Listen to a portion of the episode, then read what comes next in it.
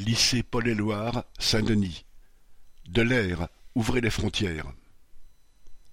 Plusieurs salariés du lycée Paul-Éluard, à Saint-Denis, en Seine-Saint-Denis, se sont mis en grève jeudi 21 décembre pour exprimer leur indignation contre la loi immigration qui venait d'être adoptée.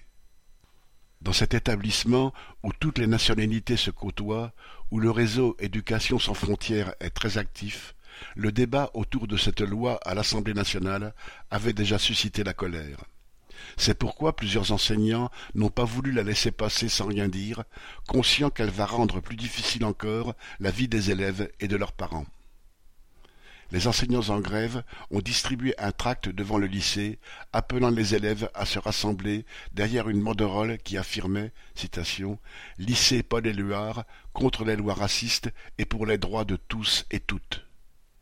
De nombreux élèves étaient au rendez-vous, reprenant en chœur les slogans De l'air, de l'air, ouvrez frontières, citation, abolition de la loi immigration.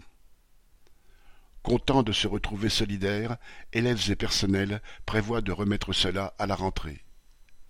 Correspondant Hello.